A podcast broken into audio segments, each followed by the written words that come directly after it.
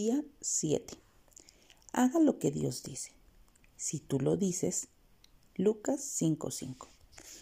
Los pescadores con cualquier tipo de experiencia en el mar de Galilea sabían que en el tiempo óptimo para pescar era durante la noche y en agua poco profunda.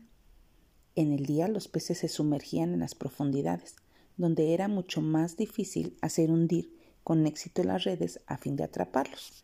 Sin embargo, cuando Jesús le dio la instrucción a Pedro de que pescara durante el día, el discípulo obedeció a pesar de sentirse cansado y de no estar totalmente seguro de que el Señor supiera lo que pedía.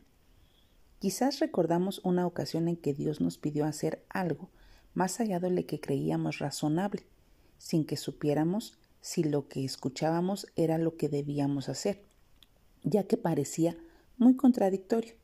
Tal vez ahora mismo experimentamos circunstancias parecidas. Ni por un instante pensemos que nos equivocaremos si obedecemos a Dios.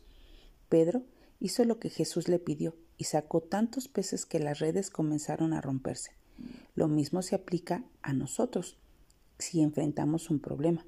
Puede que no sepamos exactamente por qué Dios nos pide que hagamos algo, pero tengamos la seguridad de que si le obedecemos, experimentaremos una bendición más allá de lo que podemos imaginar.